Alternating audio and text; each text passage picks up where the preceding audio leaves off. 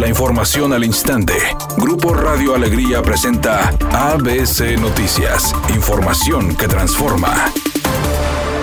La secretaria de Salud en el Estado, Alma Rosa Marroquín, dio a conocer que la entidad ha retrocedido en el semáforo estatal de color verde a color amarillo, que representa un riesgo por las características propias de esta nueva variante y la alta transmisión que se presenta. Agregó que debido a la llegada de Omicron y la cuarta ola de COVID-19 en Nuevo León, los aforos volverían a reducirse, tanto para espacios abiertos y cerrados, medida para combatir la pandemia. Indicó la funcionaria de salud estatal que los espacios que son abiertos tendrán un aforo del 70%. Se permitirá la entrada de embarazadas y se les pedirá respetar el protocolo sanitario, como es el uso de cubrebocas, medición de temperatura, aplicación de gel antibacterial y mantener sana distancia. En tanto, en espacios cerrados el aforo será del 50%, ya que el riesgo de contagio del virus es mayor. Se permitirá el ingreso de embarazadas y se pedirá respetar el protocolo sanitario. Además, dijo que la aplicación de estas nuevas restricciones entrarán en vigor a partir de mañana viernes 31 de diciembre. Por otra parte, señaló que en Nuevo León hay tres menores de edad que han sido internados a consecuencia del COVID y en medio de la cuarta ola de casos por Omicron. Uno se encuentra en estado grave. Comento que en estos días tuvimos tres pacientes hospitalizados, ahorita hay dos, una paciente grave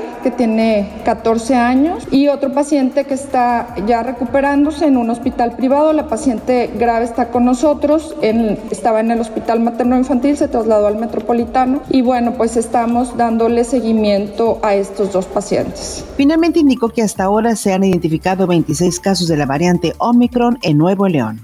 Editorial ABC con Eduardo Garza. Este año fue el más violento contra maltrato animal, según datos de la Fiscalía General de Justicia. Se registraron más de 108 casos en que mascotas murieron o sufrieron algún tipo de crueldad animal. El delito contra las mascotas es penalizado. Denúncielo, no se quede callado y que pague con cárcel quien maltrate a los animales.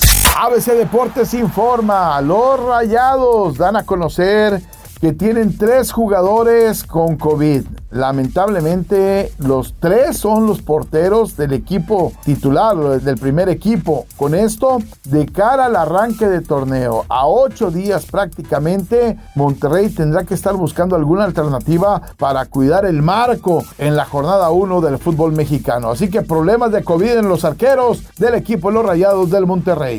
La actriz María Antonieta de las Nieves, mejor conocida como La Chilindrina, compartió a través de las redes sociales un comunicado señalando que desafortunadamente, a pesar de todos los cuidados que ha tenido, dio positivo a coronavirus. Dijo que se siente bien, que su estado de salud es estable, que solo tiene como una gripa muy fuerte, que está convencida que superará. Es un día con escasa nubosidad. Se espera una temperatura máxima de 32 grados, una mínima de 22. Para mañana viernes se pronostica un día con cielo parcialmente nublado. Una temperatura máxima de 32 grados, una mínima de 16. La actual en el centro de Monterrey, 29 grados. ABC Noticias. Información que transforma.